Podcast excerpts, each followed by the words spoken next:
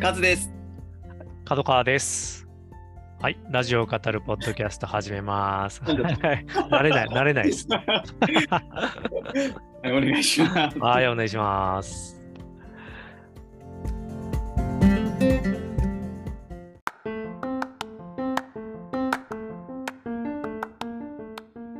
はい、ということでですね、今回、あのーまあ、今村さんが、あの、ちょっと別に体調不良とかでも、まあ、なんでもなく、はい、少し、あの、遠出されているということで、はい、はい、ちょっと参加できずというところなので、私と角川とカズさんで、はい。はい、やっていきたいなというところですね。毎回ね、あの、はい。今村さんがね、オープニングトーク的なところね。はい、ラジオにちなんだオープニングトークみたいなことを、こう、なんとなく用意してくださっているんで、もう、うん、それに乗っかるのみの、はいそうなんです、よ。基本的に私たちなんですけれども、乗っかってたなってことも忘れて、今いらっしゃらなくて乗っかってたってそうですよ思います。ね。ね。まあ全然こう、ラジオ、はい、まあ関係なくっていう感じで軽くオープニングトークしておくと。あの、先週あれなんですよ。長男次男の小学校がはい、は学習発表がいわゆる学芸会。い。ね、そういう時期ですよね。うんうんで、それで、まあ月曜が不利休。になったんで、あのー私もまあ妻も休みを取って、どこ行こうかなってなって、こう、最近長男がですね、あの歴史とうん、あと、建築家になるっていう夢を持ち始めて、はい 歴史建築っていうところで、なんかこう、城に興味をめっちゃ持ってて、なるほど。そうなんですよ。それで小田原城にね、あ、はい、行行ってきました。うん、天下の名城。そうなんですよ。小田原城ね、ほんと、すごいテンション上がってました。小田原城行くよっつったら、おーえ、あの、秀吉が攻めてなかなか落とせなかった？あの？みたいな。あもうそこまでやっぱ勉強そうそうそうそうも好きだからこそまあ、好きだからなんかね、いろいろね、インプットがあったみたいで。うん。でもなんかそれをね、機になんかこう NHK オンデマンドで、歴史探偵とか、あの、うんうん佐藤二郎さんがやられてる番はい組の、はいはいはい。あ、あ知ってます知ってます。はいはいアーカイブがあって、で、それで小田原城と扱われてたやつとかを見たら、ねまたなんかこう、行く前にそう見たんですけど、面あ、行白くく前に。うーん。そういわゆる今の小田原城っていうのがね、なんかその、要は、あのー秀吉時代に小田うん。昔の小田原城はもうぶっ潰されてて、今の小田原城っていうのは、まあ、江戸期にす、まあ、再建されたものが、うん。まあ、基本的には残っているみたいな感じなんですけど、そう、そのいわゆる小田原北条氏のね、拠点であった小田原城ってすごい有、まあ、戦国好きだとね有名なあれですけど、土の城だったんですね、あれ、なんかね。そう、石垣、城っていうと石垣でドンって城っていうイメージ。土の城って、ごめんなさい、僕、イメージがわかんない。だから土でど、どか、なんか、要はもう砦とかに近いような、うーん、感じ。石垣を積んだ石垣の城っていうのは、はいあの、金、いわゆる姫路城みたいな、そうそうそうそうそう上。に乗っかってるってういう。ん、近世、近世の城みたいで、あで、当時はね、なんかその、要は、何ヶ月も、もちろん石造りの城なんで、何ヶ月もかけて作んない、作んないともちろんできないから、一夜でできることなんてないんだけど、こう山の中に、の木々に隠れるように作ってて、で、よしっていうところで、夜中中にその木を全部切り倒して、あバーンって現見せたらしいんですね。ねで、それによって、うわ、こんななんか、うん要は石造りの城なんてもう関東にないもんだったから、要はもう近代兵器みたいなもんなんですよね。そうですよね。うん、で、それを山の上に突突如表したもんだから、もうそれで繊維を失ってみたいな、なるほど。服に至るみたいな、もうだからその秀吉のこの、うんうんなんつうんですかね、演出力ですよね。イリュージョンというかもう。今、そう、今、どっちかというとなんか劇場的ってそうそうそうそうそう。いや、これすごいなっていうね。で、小田原城、今の天守とかね、行くと、あ、あそこの山にあれだね、みたいな、その城が突如現れたんだね。いや、これはビビるね、みたいな、言いながら、行ってきましたね。なんか社会の授業受けてるような。すごい、面白い。そうなんですよ。で、その行き帰りでも、あの車でね、あの我が家から1時間半、往復、まあ3時間ぐらいなんですけど、ずっとこう、日点をかけながら。最近ねどあの、そうやって車移動の時は、家族で車移動の時は、絶対こう日天のストックをこう、うん、ずっと流すっていう形なんですけど、うん、すごい、後で日天の時にも話しますけど、はいはい。結構ね、今回、あの、お子さんからの投稿とかも、ありましたね。うん、結構あって、そうそうそうそう。う。で、息子もこれ、ちょっと僕もなんかうん出そうかなとかああ、なるほど。言ってましたね。うん。そうそうそう。歴史好き、城好きに加えてね、ラジオ好きが加わるともう 面白いなっていう感じではあるんですけど。大好物じゃないですか。大好物。いや、面白かったです。えのラジオ。やっぱああやって、今ね、なんか本当 NHK オンデマンドとかもね入ってると、ーうん。パッて、ああ、あそこ行くけど、なんかそれにちなんだ番組ないかなとか、ピピって検索したら今、の話を僕もちょっと参考にっていうか、うん。うん、なんかそこを知った上で行くって、そう、全然違いますよね。なーっていう、なんかああ、すごいで終わるところが、あ、そうなんですよ。なんかね、あ、城、ど、どこ見ても、城は城じゃないですか、ぶっちゃけ。うん あ、でもこの城でこういうことがあって、みたいな。あの山であんなことがあったんだな、みたいな。見えるとね、やっぱ全然違う中世、か近世っていうのをちゃんと視点もらって、そうそうそうそう最後聞いた時の、落としどころっていうか、わ面白かったですね。そう、面白いですよね。なるほどな、みたいな。なんか城ってあああいうね、うんなんか僕らはいわゆる姫路とかのうん。ね、ああいう城を持ってますけど、でもあの石垣の作りとかもね、全然なんかこう、いわゆるその、なんだ、秀吉の時代は、今って石垣ってでっかい石がボンボンボンってなんかテトリスみたいに綺麗に積まれるってイメージです。けど、あれは江戸ぐらいの、本当もうなんか、あのー行ってからで、それまでは野面積みっていう、なんかね、こう、ほんといろんな石を、大中小もく、いろんな石を、こうもう、要は結構荒々しい石ですね、削り出したりとかして、それをゴンゴンゴンって積んで、こう、高さを出していくっていう、だむしろ、その、技術、積み方に技術がものすごい必要らしいんですよ。そうですよね。ものすごい職人芸で。うん。そうそうそう。そのやり方でやってたっつって。それ全く別で今、大阪城の歴史探偵をこの間、昨日、あの、今大阪城はどっちなんだろうって、もう。そう、大阪城はね、今の大阪城は、まあ、もともとはこう、最近建てられたものでもあるんですけど、でも、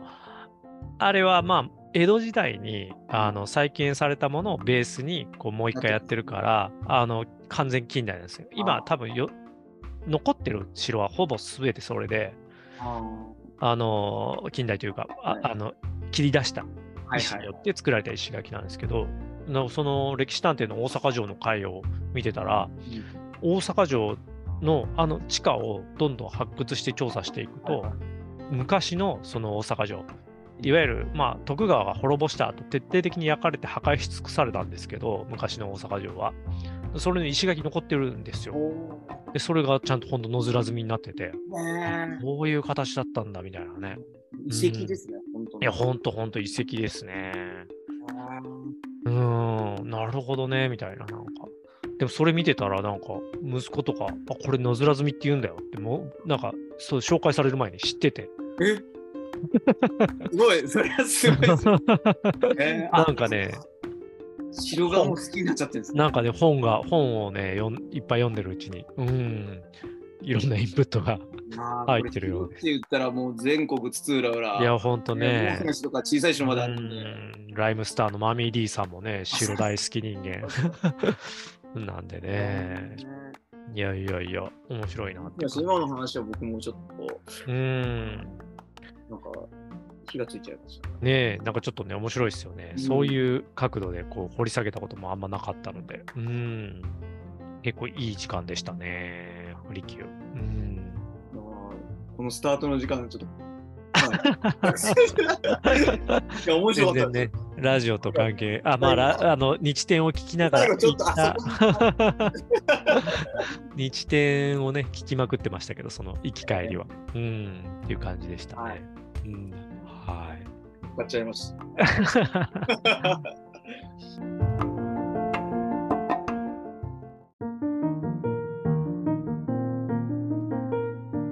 ということで、えー今週のラジオですけれどもね、どんな感じでしたかね。あれですよね。うんさっきちょっとあ、そうですね。ね、あの収録前に、これ面白かったっすねって話出てた、すでに出ちゃってたんですけど、アフターシックスジャンクション火曜日のあの特集で、太宰ってめっちゃ笑えるな、うん。教科書に載らない方の太宰治入門っていう特集が、これとにかく面白かったですね。面白かったですね。う。もう一回聞こうかなと思って。いやいや、ほんとほんと。あの、斎藤理央さんっていう。あの、今回ゲストで来てくださっていた、あの、近代文学研究者、はい、あの、の方、男性の方だったんですけど、の、まず語り口調ですよね。話し家さんかなぐらいの、そうそうの、関西弁の、ねうんえ、もう、朗々とした安心感のある感じの話で、でもそういう人の話、なんか、ニュアンス自体が面白いみたいなねそ。うですね。うんだから、あの、太宰さん、太宰治のうん。語るときに、なんかこう、太宰治になったっていう。そうそうそうそういわゆる、あの、アトロクではよくある、西寺豪太さんの、なんか、ねそう、そうそうそう。あのあわかりますね。歴史上の登場人物を関西弁で表現するみたいな、なんあーか、うん、こんなんしたったらおもろいんちゃうかな、思って、みたいな。うん、のニュアンスがね、最高でしたね。角川君は太宰治作品って。いやまあ、それこそ、まあ、メロスは読んでるのと、あと、ラッショーモン、ラジョーモンか。あっちの方だ。あ、違うわ、あれは芥川だ。だえー、だ、だって何見てんだろう。人間資格はね、読んでない気がするんですよね何回かチャレンジして、あれしてる気がするんだよな。なんかそれこそ、その、あんまちゃんと向き合ってない。はいはいはい、で、なんか、この特集の中でも言われてましたけど、なんかこう、中二病を煩わした感ある世界観で、なんかこう、もう、ど、いいか、みたいな。うん っていう感じの作品、作家さんっていうイメージだったんで、やっぱすごいイメージ変わりましたね、今回ね。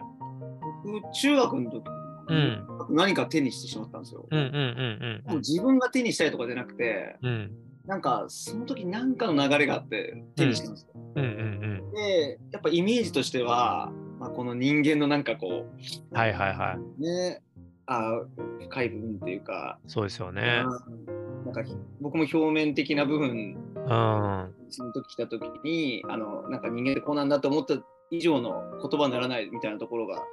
されてるような気がして、なんかちょっと、うんわーってなったんうんうんうんうんでイコール太宰治をのなんかこう分身を描いたようなうん。うん。こともなんとなく分かってたので、太宰治イコールちょっとあの人間的に大変な人なんだなとかっていうイメージが。間違いなく人間的に大変な人ではあった。あったとは思うんで。思うんですけどね。なんかその、でもこじらせた、すごく、まあなんか大敗的な、なんか世界観だったりとか、その、そういう、ひなんか悲観的だったり、皮肉的だったりとかっていう世界の捉え方をすごくしている人だなっていうイメージが、やっぱあの、亡くなり方あとかも含めて、あの、そういう破滅的な感じというか、そういうイメージがすごくやっぱ先行してましたね。僕そ、とそれこそ、あのー、三鷹の方とかで活動してたこともあるんですけれども、あのーね、玉川、あの辺の、その玉川上水で、あのに受水自殺されたっていうところなので、やっぱそういう、あ、あそこが太宰の、あの場所だ、なんだよ、みたいな場所もあって、そどっちかどっちかというと、その、終わり方の鮮烈さから逆算して作品を見ちゃってるみたいなところがあったんで、でもうなんかそのね、特徴の中でも、やっぱりその鮮烈さからその、すうん、そう語りか、太宰を語るっていう時の語り方的にもそういうニュアンスがどうしても入ってきちゃってたのが、90年代後半ぐらいからちょっと、ちょっとフラットになってきた感じがあって、みたいな話がありましたね。太宰さんも読むって読んでるってことを言えないような、だからちょっと恥ずかしいみたいな、なんか、なんだろうな、なんかこじらしてる人なのかなって思われちゃうみたいな、なんかそういう時代もあったんだけど、みたいな。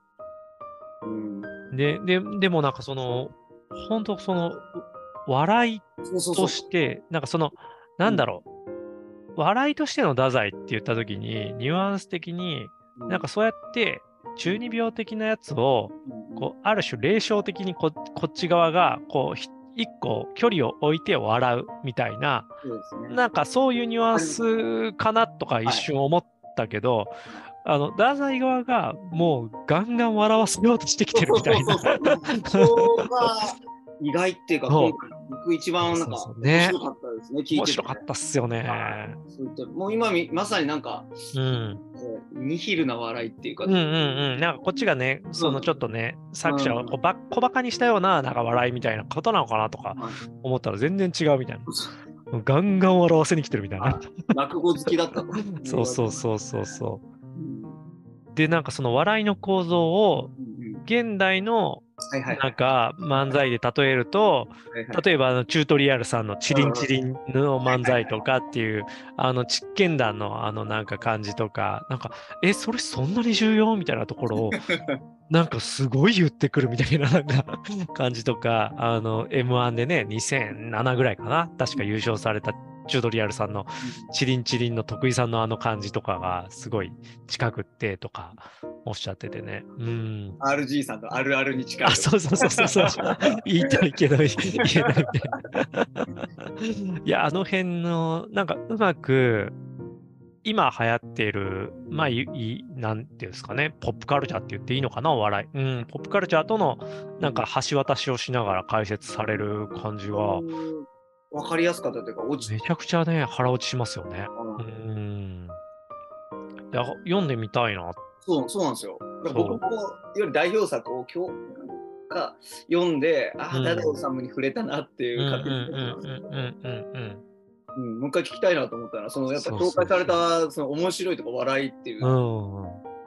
ことが入ってる ものとか読んでみたいな。と。ね。え、よ実験談の話は最近ずっとアトロクでもね、ずーっとこう、ラランド西田さんに紹介されてっていうところからね、されて、され続けてきましたけど、やっぱりずっとそれで気になってはいたけど、やっぱ読んでみようってちょっと思いましたね。うーん。僕今回、いわゆる、なんだっけ、あのリアルで聞かずに、あのどういう放送があったのかって見て、題材をそのうんうん引っかかったんですけど、んうん僕の勤めてる学校って朝、学活が終わった後に授業までに朝読書っていうのがあって、あ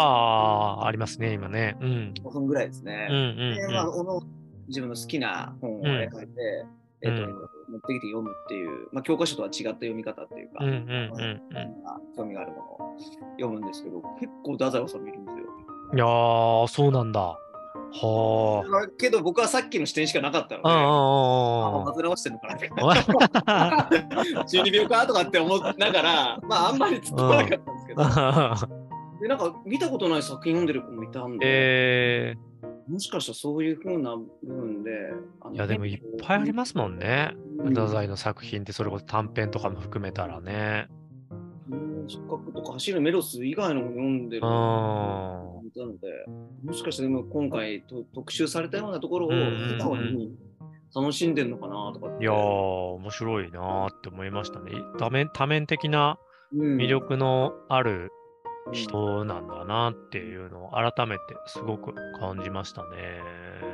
いや、面白かったです。ちょっと実験談は、あの近々。今ねあ、ちょっと、アトロク、この後話したいんですけど、アトロクきっかけで買ってる別の本をまた今読んでるんで、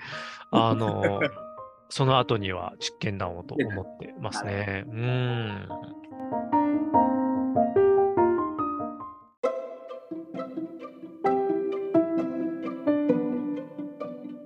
はい。ということでね、そうそのアトロクきっかけで読んでる本ってやつなんですけど、あの、木曜日の特集、特集じゃないや、えっ、と、オープニングトークですね。うん。で、うないさん、うないアナウンサーが、はい。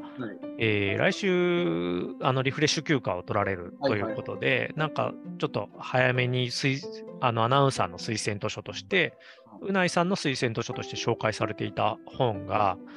えっ、とですね、これからの男の子たちへ、男らしさから自由になるためのレッスンっていう、うん。えー太田恵子さんという弁護士の方がですね、書かれている本で、で、これをうないさんが、まあ、紹介されていて、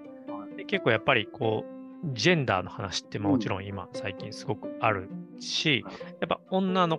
子らしさとか、お女あの女らしさみたいなところからの解放みたいな話とか、あの女性側の解放の話って、もちろんその、えー相対的に明らかに男性側に特権がすごくゆ属している現代社会において、まずそっちからっていうのは多いんですけど、男の子もやっぱ男性性だったりとか、まあ、悪しき男らしさとかにとらわれてる部分とかってすごくあるよねとか。で、そういうのって、例えば、あの、家庭の中がすごくニュートラルで、あの、フラットな夫婦関係を示していて、で、それをちゃんとこう子供たちに伝えていたとしても、うん。もういろんなそのジェンダーバイアスがかかった世の中の文化である、カルチャーであるとか、うん。まあ、他のいろんなところで社会的に接する人たちの言動とかから、やっぱすごくこう、あの、そういうふうになってくるよねと。まあ、あの、決してその作品が悪いわけじゃないんですけどって紹介されてたのは、あの、例えばこう、あの、鬼滅の刃の炭治郎とかがですね、うん、男はこう頑張らないといけないんだみたいなっていうセリフがあるとか、長男だからみたいな、まあ、ある種、まあ、それ、あれはね、そういう世界観であるっていう大正時代っていうことも含めてやってるんですけど、やっぱそういうところから知らず知らずメッセージを受け取っちゃったりとか、うん、するところっていうのがあるだろうみたいな話で、で、この太田さんはご自身が小6と小3の男の子を育てているシングルマザーの弁護士さんで、でご自身はあの姉妹しかいなかったのかな？あのだからすごいその男の子の子育てっていうところにすごく戸惑いながらやってきたっていう中で、こう、いろいろこう、悪戦苦闘しながら、今だって別にその、すごいうんこうだって思える確信っていうわけでもないんだけど、いろいろな悪戦苦闘を含めて、こう、もうまとめたっていう本らしいんですよね。でこれは今読んでてね、なんか、ものすごく、ものすごく、あの、耳が痛い部分もあ ありつつ、うん、子育てに対してですか？子育てに対してもそうだし、ああ、僕自身にもあったなとかっていう部分もあったりとか、いや、僕もすごくね、なんかやっぱかん、うん、やっぱりホモソーシャルな世界観とか、そのグループの中で、うん。こういう行動が望ましいとされているこの行動に、やっぱり社会的適応というか、あの、なっていってた部分とかもすごく感じる部分もありますし、今だって全然ないわけじゃない。うんあのーなって感じる時も、あのー日々ある中で、うん、なんかこの、こう男らしさっていう呪縛っていうものみたいなものって、まあそう簡単に、あのー一世代とかでパンって切り替わるもんでもなかったりするだろうから、いや、こういうのを、うんでね、なんか議論をしていくところとか、あのー当たり前とされていることを、あなんかもう一回こう見つめ直していくとか、なんかそういうところとかからうん紐解いていく必要あるんだろうな、みたいなのはすごく思いましたね。で、まだ僕冒頭の方、うん、3分の1もいかないぐらいかな、ぐらいなんですけど、すごいね、なんか、あの、おうん、あの、面白い視点とかがいっぱいあって、ねあ、もう見出し読むだけで、あ、これ耳が痛いな、みたいな。うーん、とかね、なんか官庁放置問題とかね。あの、あー、みたいなね、なんかそうそうそう。官庁って果たして男の子の悪ふざけで、おあのあやっといていいんですかねみたいなとかね。まあでも、そういう口うるさい感じだけじゃなくって、なんか本当そういう当たり前、なんか男の子ってことだよねとかってしている言動自体が、男の子っていうのにそういうな、なんていうか、あの、認識を植え付けていってしまっているというか、なんか知らず知らずのうちに呪縛をかけちゃっているってこともあるんじゃないかみたいな、うん、ところってあるよなと思って、うん、で、今のジェンダー議論っていうところは、やっぱり、なんか、その、両方の側から、あのやっぱり見ていく必要っていうのはすごくあるんだろうなっていうのを改めて思った本だし、いい、前からね、実は書店で平積みされてて気になってた本ではあったんで、今回きっかけに購入させてもらって、はい、読み始めて面白そうだなっていう。うん。感じですね。なかなかね、そう、それこそこの昨年じゃないか、今年になるかも、あの、ウィル・スミスのね、あのアカデミー賞での振る舞いとかも、はい、まあ、その、うん。も、もちろんね、あの司会の方のあの発言が良かったか悪かったかは別として、まあ、それはそれで一方あるとして、うん、やっぱ悪しき男性性のね、なんかこう、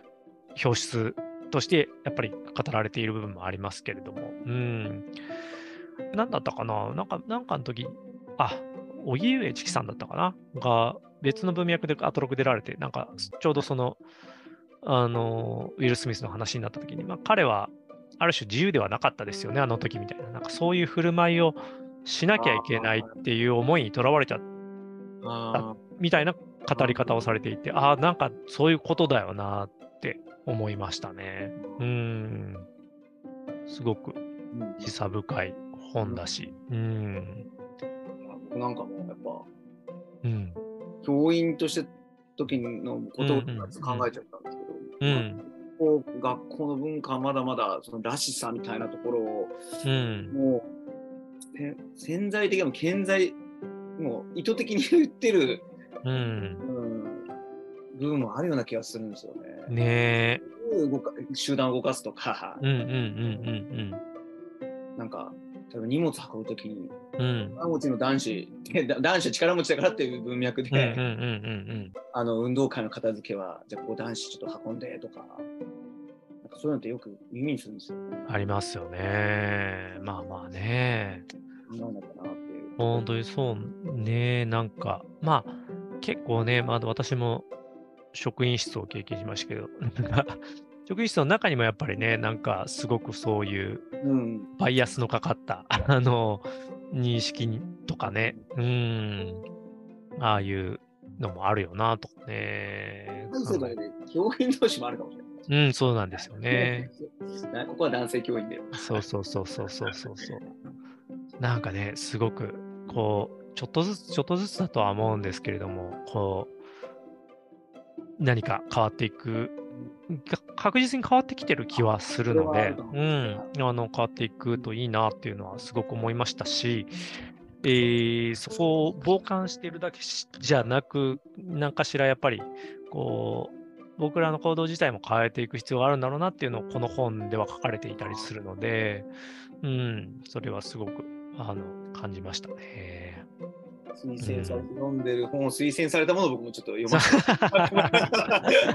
ぜひはい、思いました。ありがとうございます。はい。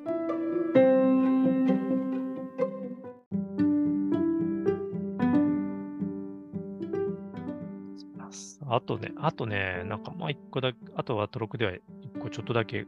こう、はい、おって思ったシーンがあって、はい、あの、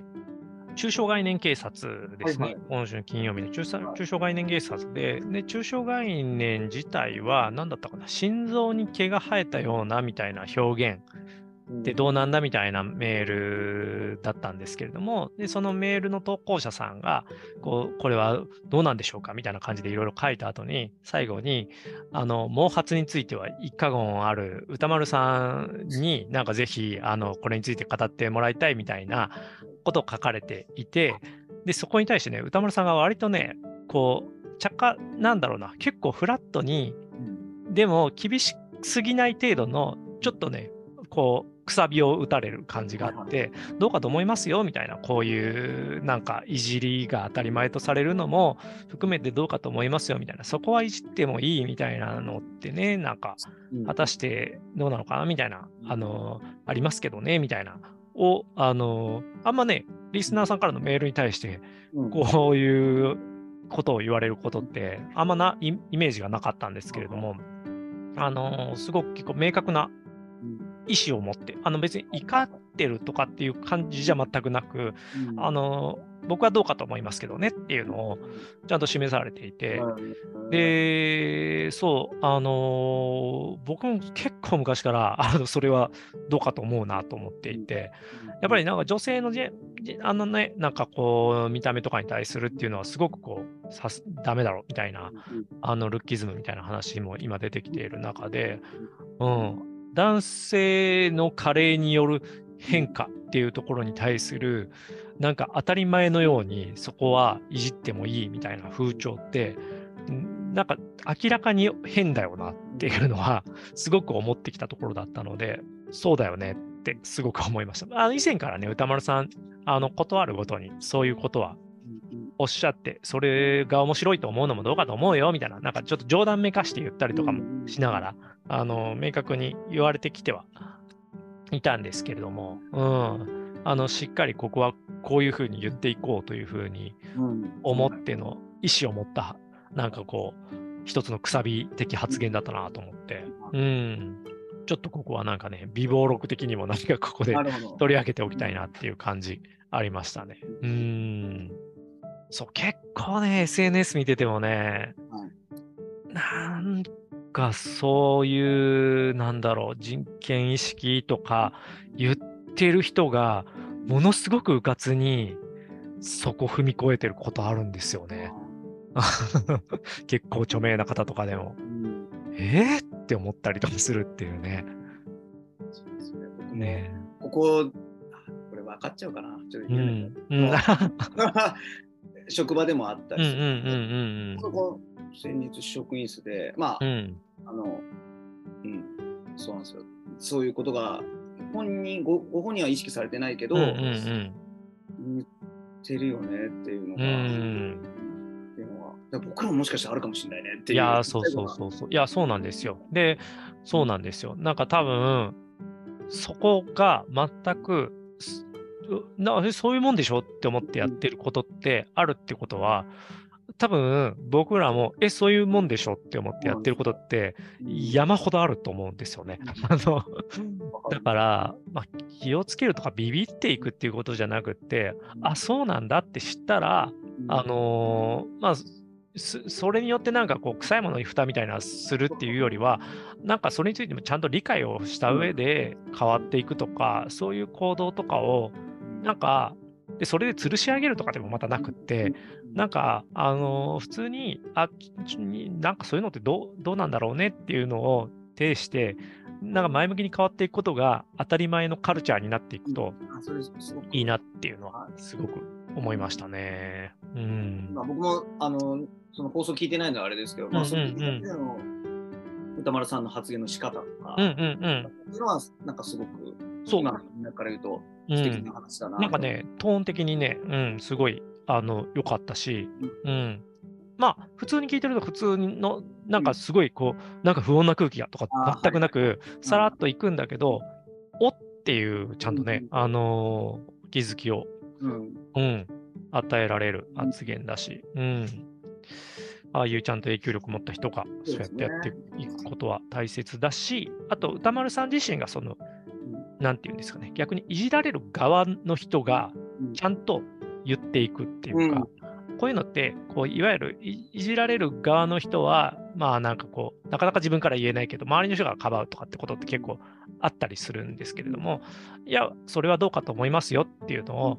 そのいじらいじるっていう表現自体もまあどうかというところもあるんですけど、その言われてる側の本人が、私はそれに対してはどうかと思いますっていうのをこう明確に示していくこととかも、うん、うん、当たり前になっていってほしいなっていうのは思いましたね。うん。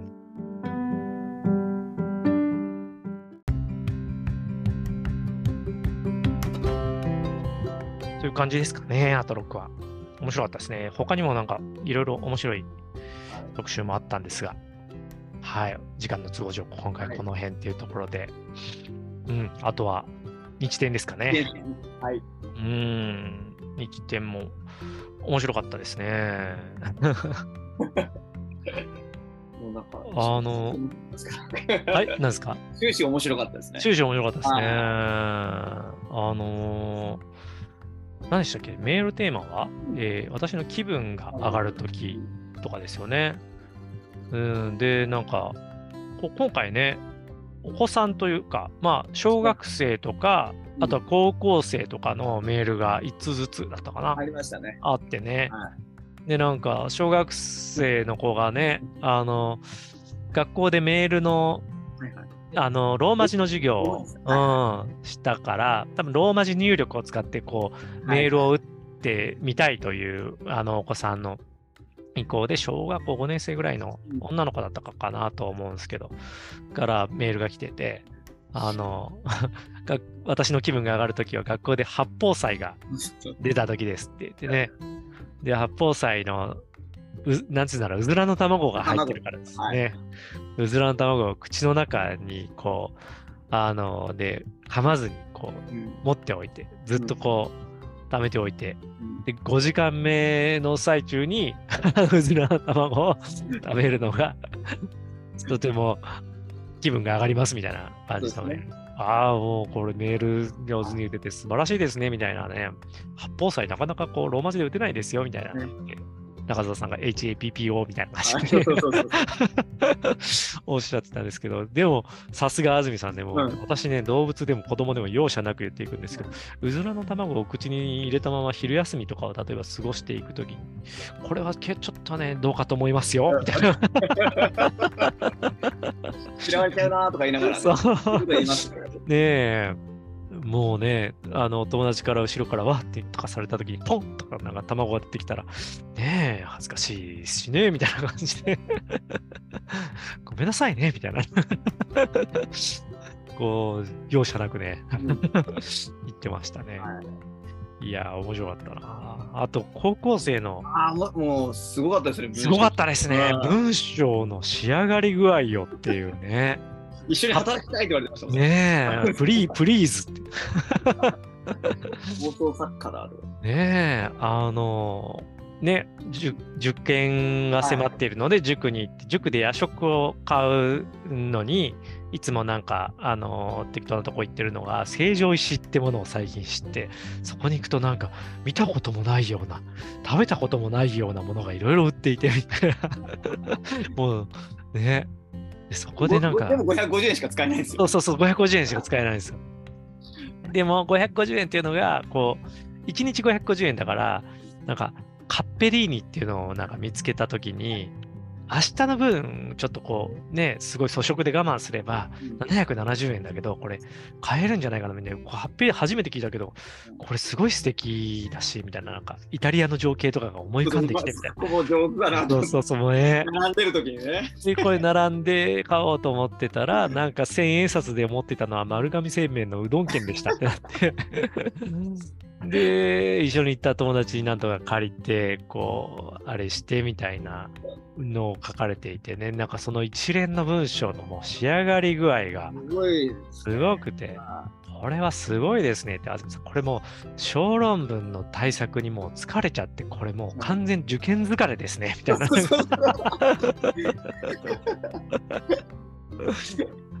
どういうこと？みたいな、そういうことです、そういうこと？みたいな。もうでもあなたはもう大丈夫ですみたいな、なんかこう、うん、こんだけね、自分の周りであったことを楽しい文章にしうん、してみんなを楽しませられてるんだから、もう、もう社会にてどこに行ったって大丈夫みたいな。ね、お仕事を一緒にしたいです、プリーズみたいな感じでね、おっしゃってましたね。でも、どうせだったら行きたいね。いい学校ね、みたいな感じで最後ね、ここまで頑張ったんだから頑張ってくださいみたいな感じでエールを送って終わられてましたけど。いや、あんな、ちょっとしたなんか短編、エッセイを超えたちょっと短編ぐらいのね、なんかね。多分、もう一回聞き直すと、多分構成の凄さがまたいや見事わかると思いますけど、ね、放送作家ですか？みたいな感じでおっしゃってましたけど。うん。聞き惚れちゃったっていういや、聞き惚れる感じでしたよね。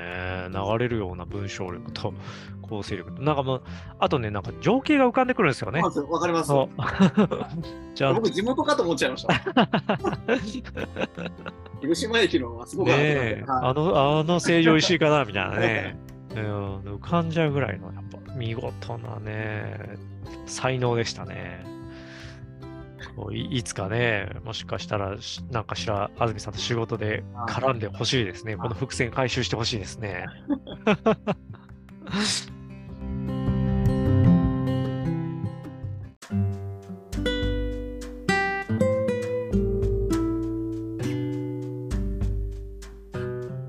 今週は今村さんなしでという形でしたけど、はい、来週もなんかあれでしたかね、ね今村さんが